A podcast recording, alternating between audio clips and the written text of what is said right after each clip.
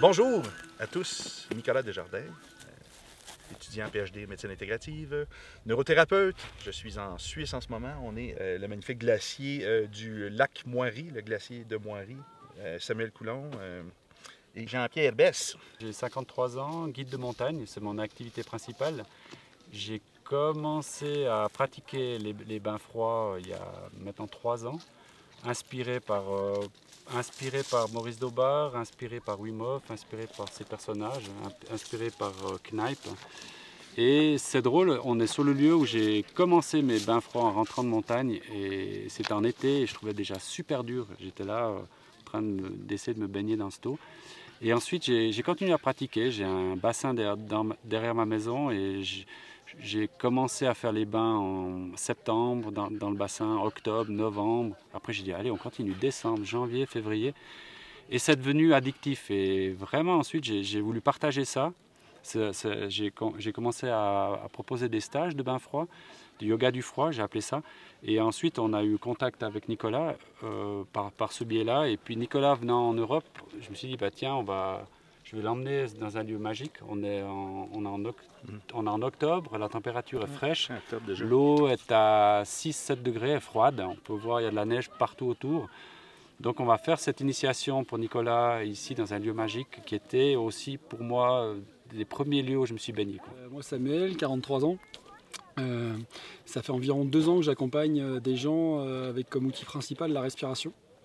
Un outil qui, moi, a changé ma vie il y a 8 ans et qui permet justement bah, de, rendre les gens plus autonomes, plus voilà, c'est un outil qu'on a en permanence avec nous et moi je sous-estimais un peu le pouvoir de cet outil jusqu'à ce que bah, j'essaye et que je ressente et que je comprenne ce qui pouvait se passer, ce que ça pouvait changer en moi. Et du coup, euh, bah, c'est quelque chose maintenant que je partage depuis deux ans avec les gens et je travaille surtout sur la libération émotionnelle. Et j'utilise différents outils, entre autres comme les neurosciences, euh, les bains glacés aussi. Et, comme notre ami, notre ami Jean-Pierre, moi j'ai été euh, inspiré par Wim par Maurice. Euh, j'ai eu la chance de faire un stage avec Maurice euh, qui est un personnage incroyable. Voilà, et ça a vraiment changé ma vie. Et je suis ravi que voilà, Nicolas, que j'ai rencontré via les réseaux sociaux, euh, via Facebook ou directement, on a échangé, c'était super agréable. Voilà, pareil, j'ai vu qu'il était en Suisse. Un petit message, ça devait un moment qu'on devait se rencontrer, et puis ben, il m'a gentiment proposé de le rejoindre ici et de partager ce moment.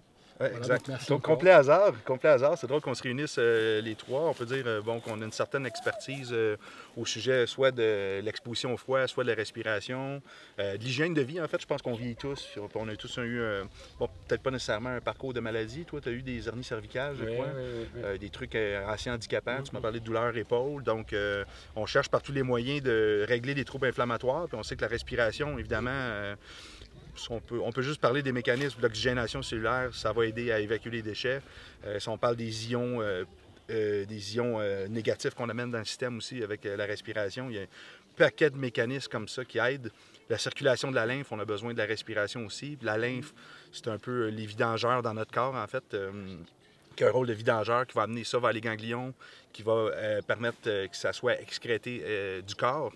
Euh, donc, euh, je ne sais pas pour quel motif vous avez commencé à faire ça exactement, mais on, veut, on veut euh, rester jeune longtemps, le plus longtemps qu'on peut, hein, puis on va pas dans la bonne direction, là, malheureusement.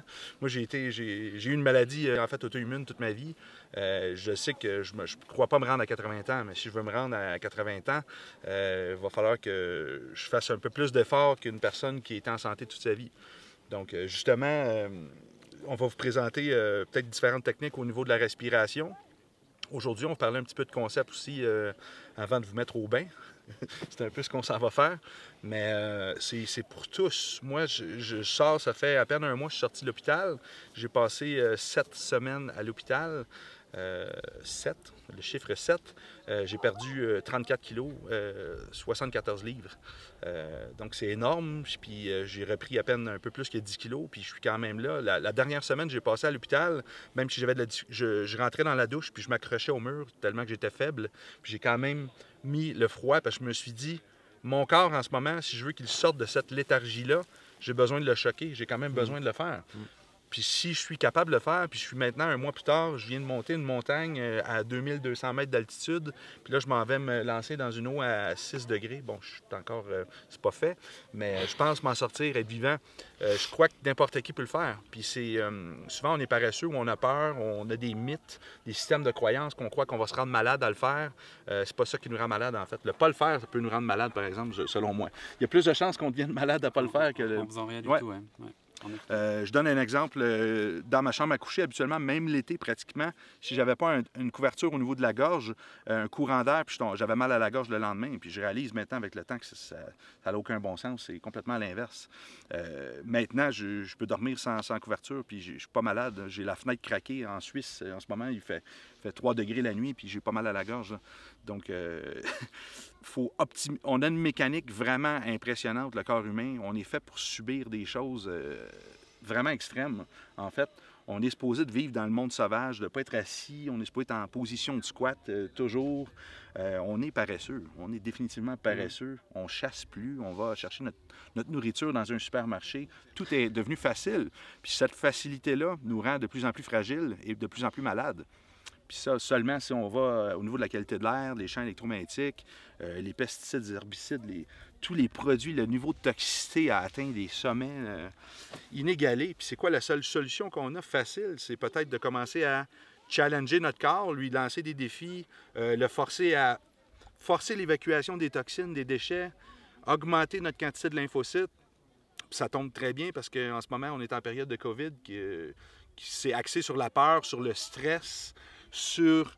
Bon, notre système immunitaire n'existe pas pour le COVID, existe pour les, les grippes par contre, c'est ce qui est drôle. Mm. Mais je suis dans l'optique que si on fait des expositions au froid, on va augmenter notre quantité de lymphocytes qui vont nous préparer notre corps à nous défendre. On va avoir une meilleure ventilation, donc on va évacuer plus de déchets, on va amener plus d'oxygène, ce qui est le problème au niveau du COVID, vers nos cellules. On va euh, augmenter nos bêta-endorphines qui nous calment dans cette période de stress, de cortisol intense. Donc, euh, il n'y a, aucune, aucune raison valable de ne pas le faire, selon moi. Puis c'est sans jugement, mais on espère vous donner un peu la, la- la- la- piqûre, la morsure du froid. Cette envie-là de reconnecter avec votre corps, votre potentiel, puis euh, voilà, votre santé. Que dire? Que dire de plus? Oui, je pense que l'intérêt de, pour moi, l'intérêt dans lequel je me suis mis dans les bains froids, c'était la première chose, c'était de garder un corps en bonne santé, récupérer parce que je, fais beaucoup d'escalade, beaucoup de sport, donc récupérer du sport. Et puis je me dis, je me, suis dit, ben, l'hiver, je skie souvent, j'ai froid, donc euh, garder un corps plus performant. Donc c'est clair que si je mets doudoune sur doudoune, euh, je vais skier, je me protège. Par contre, si je m'habitue à vivre un petit peu l'hiver, euh, peut-être 10 minutes, un quart d'heure le matin, en enlevant quelques, quelques habits, en restant sur mon balcon, je vais rendre mon corps plus performant et plus fort. Et c'est d'arrêter de, de se protéger de tout, d'avoir peur de tout. Et le froid, l'eau froide, c'est un, outil fabuleux parce qu'il est à portée de tout le monde. Ouais. Ici, dans- en Suisse, on a, on a de l'eau froide partout. Et tu peux pas tricher avec l'eau froide. Tu peux pas. tu payes cash. Donc, euh, quand, au moment où tu as décidé d'aller dans l'eau, tu y vas. Et si tu commences à tricher mentalement, tu vas, tu vas ramasser, tu vas, tu vas, tu vas commencer à, à- à trembler, tu ne seras pas agréable. Donc le froid, je trouve que c'est un super, euh, c'est un super cadeau qu'on a quoi, pour, Ouais. euh, pour se soigner en fait. C'est Wim Hof qui disait ça, justement. Il dit le froid est votre ami. On le réalise à quel Ouais, point ouais. c'est- puissant. C'est vraiment. euh, c'est un plaisir. Puis tu, tu l'as dit un peu dans ton expérience, c'est- devenu un peu addictif parce que c'est devenu addictif pour le, système de récompense qu'on a au niveau de notre cerveau, hein, la dopamine, le, le- le défi qu'on se lance, puis qu'on réalise ensuite, qu'on fait je suis encore vivant. Puis non seulement je suis capable d'aller dans des températures de plus en plus froides, je vois des bénéfices au quotidien. Euh, je vois que les autres, en, même temps, le côté égo, orgueil, les autres ont de la difficulté à le faire, puis pas moi. C'est valorisant quand même. Euh, puis il y a le plaisir à le faire aussi, mais on a aussi la cascade hormonale qui vient ensuite après. un que ça, hein. c'est... Moi, je me rappelle quand j'ai commencé à avoir les douches de plus en plus froides dans la maison, parce qu'il ne faut, faut pas se le cacher. Là, ce qu'on va faire, c'est un peu plus. euh, c'est peut-être pas la chose à faire pour commencer, à moins que tu aies des bonnes techniques pour ça. Moi, je suis allé graduellement. Je vais te laisser donner ton opinion là-dessus. Là. Mhm. Moi, je suis allé graduellement en baissant la température à la maison, mais je me rappelle que euh, ça a dû vous arriver à vous aussi.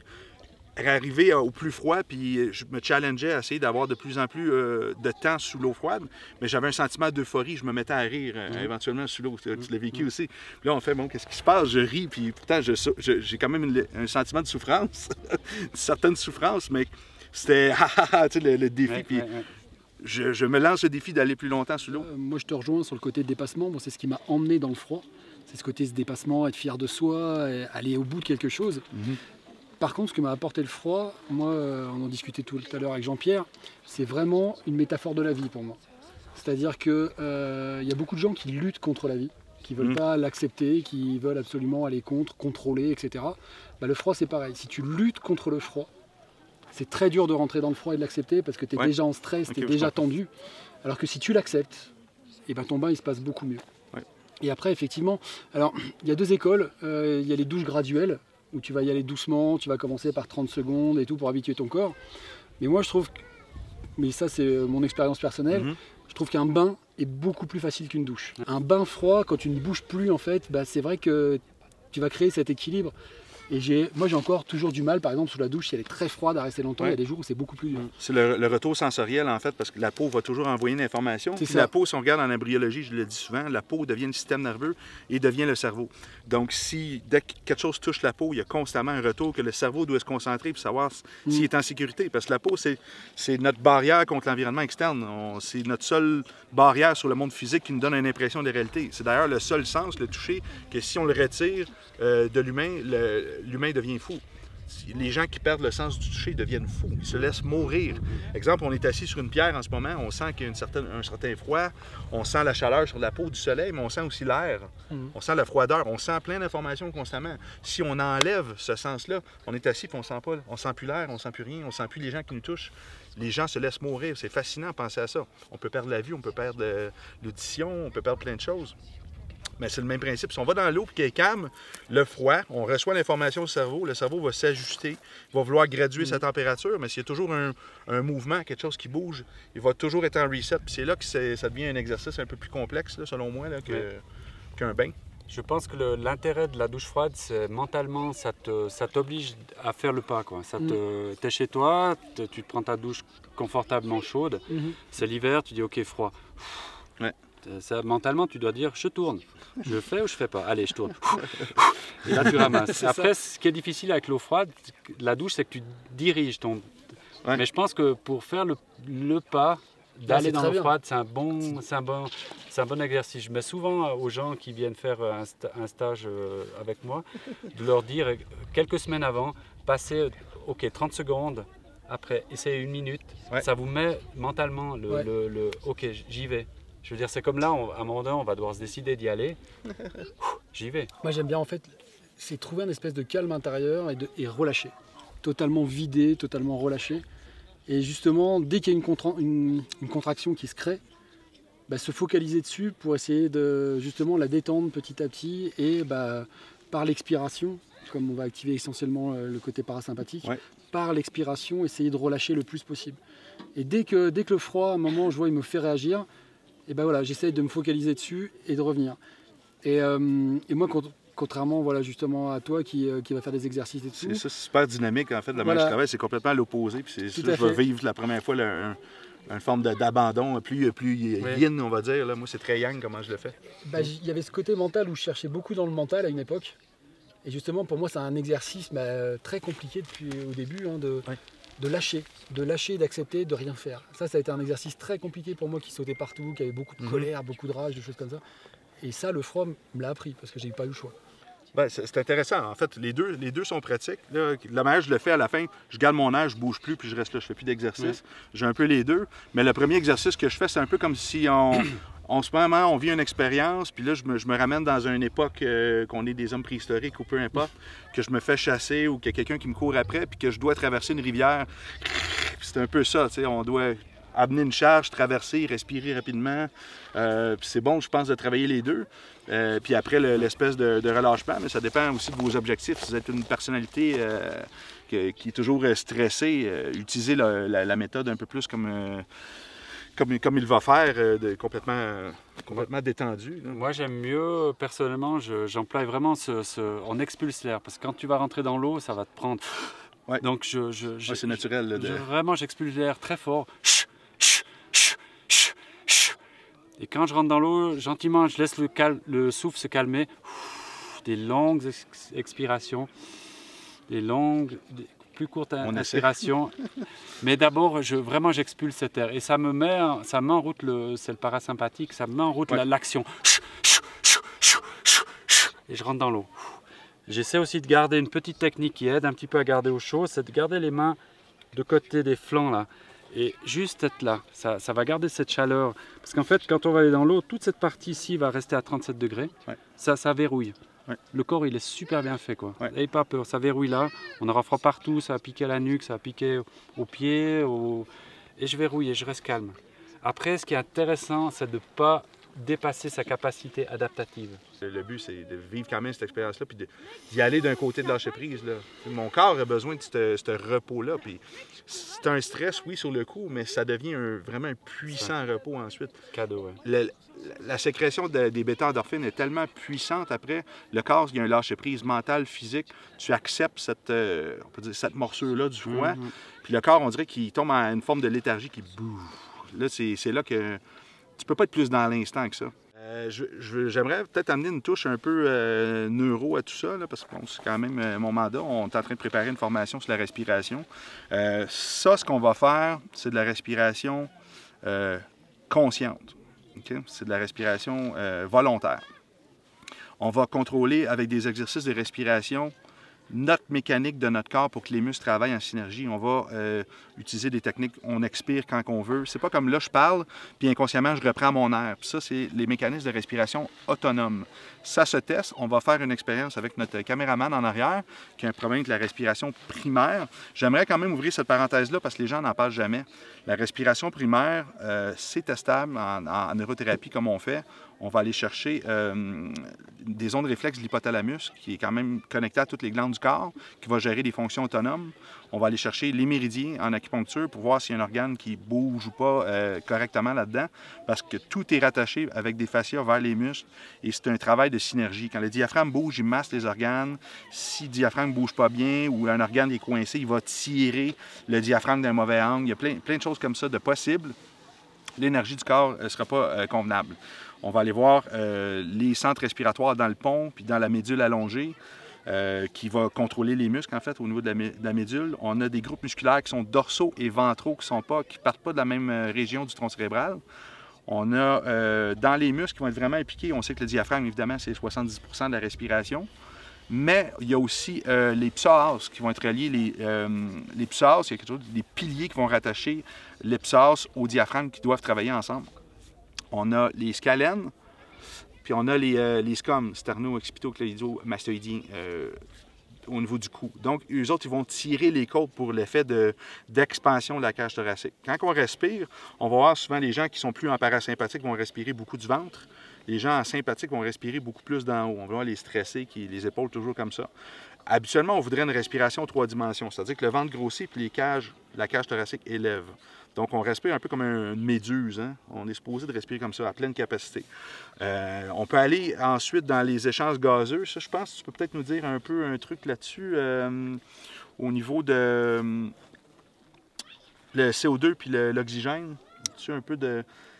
On veut pas qu'avoir de l'oxygène, puis ni que du ça. CO2. puis C'est une balance biochimique dans le corps qui est super importante. Avant même qu'on parle euh, au niveau de l'échange sanguin. Euh, Tout à fait, bah, il y, a, il y a ce qu'on appelle l'effet Bohr. Donc euh, je ne veux pas arracher son prénom, parce que je ne me rappelle plus de son prénom à ce monsieur. Mais son papa, monsieur. son papa d'ailleurs, ils, sont, ils ont une famille assez importante, puisque son papa était sur la, la physique quantique. Mhm. Et lui, euh, le fils, euh, Bohr, euh, en fait, c'est le premier à avoir décrit déjà la zone mort au niveau pulmonaire. Et effectivement, il y a une zone, bah, on n'arrive pas à la vider, nos poumons ne s'écrasent pas, hein, il y a toujours, euh, Ouais, il y a ouais. toujours un volume. Et euh, Bohr, euh, lui, a étudié en fait le fait que euh, il faut cet équilibre justement entre CO2 et oxygène pour que l'échange gazeux se passe bien. Pourquoi Parce que lorsqu'on va consommer l'oxygène au cœur de nos cellules, on va créer de l'hydrogène, des ions, des ions hydrogène, et, Mhm. euh, et on va créer du CO2. Et ça va créer une acidification locale, par exemple l'acide lactique. Ouais. Et ce qui fait que cette acidification aide les globules rouges à relâcher l'oxygène. Il y a, il y a moins de... euh, il y a moins de familiarité entre euh, l'oxygène, il y a moins de connexion entre l'oxygène et la globule lorsqu'il y a de l'acide. Or, si tu hyperventiles, les gens pensent que tu respires mieux parce que tu respires de plus en plus Mhm. d'oxygène, alors que du coup, tu réduis cet effet où tu vas chasser en permanence le CO2. Et ce CO2, du coup, bah, il se passe que euh, si tu en as moins, tu relâches moins bien ton oxygène. Donc, cellulairement parlant, tu respires moins bien vu que tu relâches moins d'oxygène dans ton sang. Euh, effectivement, le mécanisme du système nerveux autonome va vouloir euh, rebalancer ça. Tu Mm. parlais d'homéostasie, super important. Mais s'il y a un problème, un dérèglement au, au niveau du système nerveux euh, autonome, c'est-à-dire, bon, ça peut être des nerfs crâniens qui ne fonctionnent pas bien, un muscle qui a toujours une tension à cause de la posture, qu'ensuite il n'est pas capable de permettre la liberté du diaphragme ou des autres d'autres choses, ça va créer quelqu'un qui va respirer trop d'un côté versus l'autre. Mais ensuite, ça, ce loop-là, ou des gens qui s'entraînent avec des masses de restrictions respiratoires, je l'ai fait. Maintenant, je ne le fais plus parce que c'est un blocage non naturel qui peut dérégler le système nerveux autonome. Il faudrait vraiment s'assurer que le système nerveux autonome fonctionne bien avant de faire ça. C'est super intéressant. On Tu peut- parles de ces, de ces trucs. que- Ouais, c'est ça. Puis on voit que quelqu'un que- qui est adapté en montagne à respirer de certaines façons, qui s'en va ailleurs, ben le système nerveux de- ça, se réadapte, change. Puis ça, c'est super, euh, super intéressant. On voit qu'il y en a qui deviennent plus performants, vont produire plus de globules rouges, qui vont transporter euh, l'oxygène après dans le sang. Puis, mais leur système nerveux s'est adapté à attirer de l'air en fonction d'une résistance externe différente. Parce qu'en fait, on est comme un système de soufflet. hein. On va s'adapter à la pression euh, de de, l'extérieur, puis notre pression interne va changer aussi. Donc, c'est ça qui est, c'est, captivant. Ça s'entraîne, mais s'il y a un problème qui est là, puis qu'on continue à respirer, par exemple, j'ai vécu un trauma émotionnel, un accident, je suis tombé en sympathique, euh, particulièrement une partie de mon tronc cérébral qui travaille plus fort, puis l'autre moins, un accident euh, cardiovasculaire, n'importe quoi. Ben, je peux avoir un dérèglement de ce côté-là. Puis ensuite, ou un problème, un problème mécanique, ça peut être tout simplement aussi con que des cicatrices puis que les tissus bougent moins bien. Puis je continue à respirer, puis la tension de mon corps est différente. Donc, ça va créer une tension, une charge neurale qui va être différente, puis le tronc cérébral va se désadapter à ça. Puis j'aurais plus une respiration optimale. Puis c'est des choses qu'on ne parle pas assez, qu'on peut se forcer à respirer, mais il faut quand même euh, aller voir un, neurothérapeute ou un spécialiste là-dedans qui peut euh, repermettre ça, cette, euh, cette normalisation du système nerveux. Moi, j'aime bien introduire la- une respiration yoga, parce que je, fais du yoga depuis, très longtemps. La première, c'est le yoga carré, comme ça, où, tu inspires 4, tu bloques, t'expires, t'expires 4, tu bloques à poumon vide 4, et puis ça, je mets un petit métronome comme ça, qui- et tu comptes les temps. Quoi.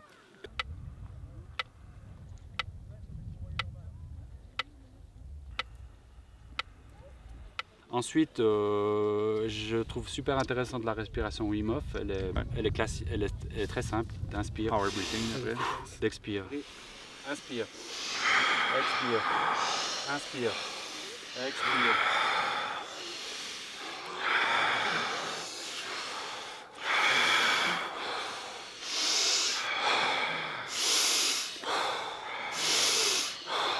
Euh, ensuite, tu reprends ton air au maximum et tu bloques. 30 secondes, 20 secondes, 30 secondes, et après tu refais un deuxième cycle, et ça, ça va te mettre dans une espèce de calme mental. Encore une. En bloc.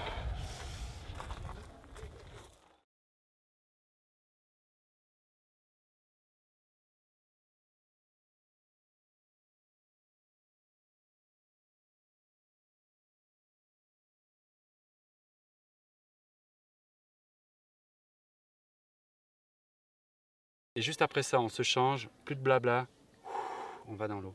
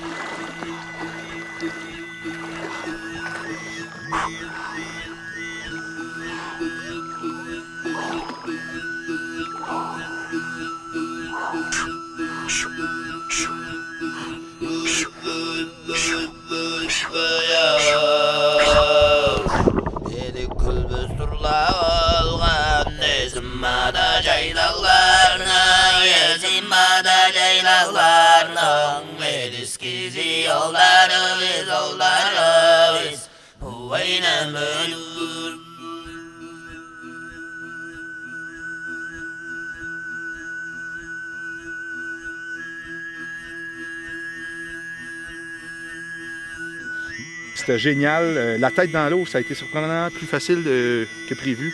Endroit magnifique, euh, super, euh, super bien entouré avec nos, autres euh, amis spécialistes. Expérience euh, que je vous conseille fortement de faire une fois dans votre vie. Sinon, euh, vous manquez quelque chose. hein? Belle sécrétion de dopamine en ce moment et de, de bien-être. Super relax.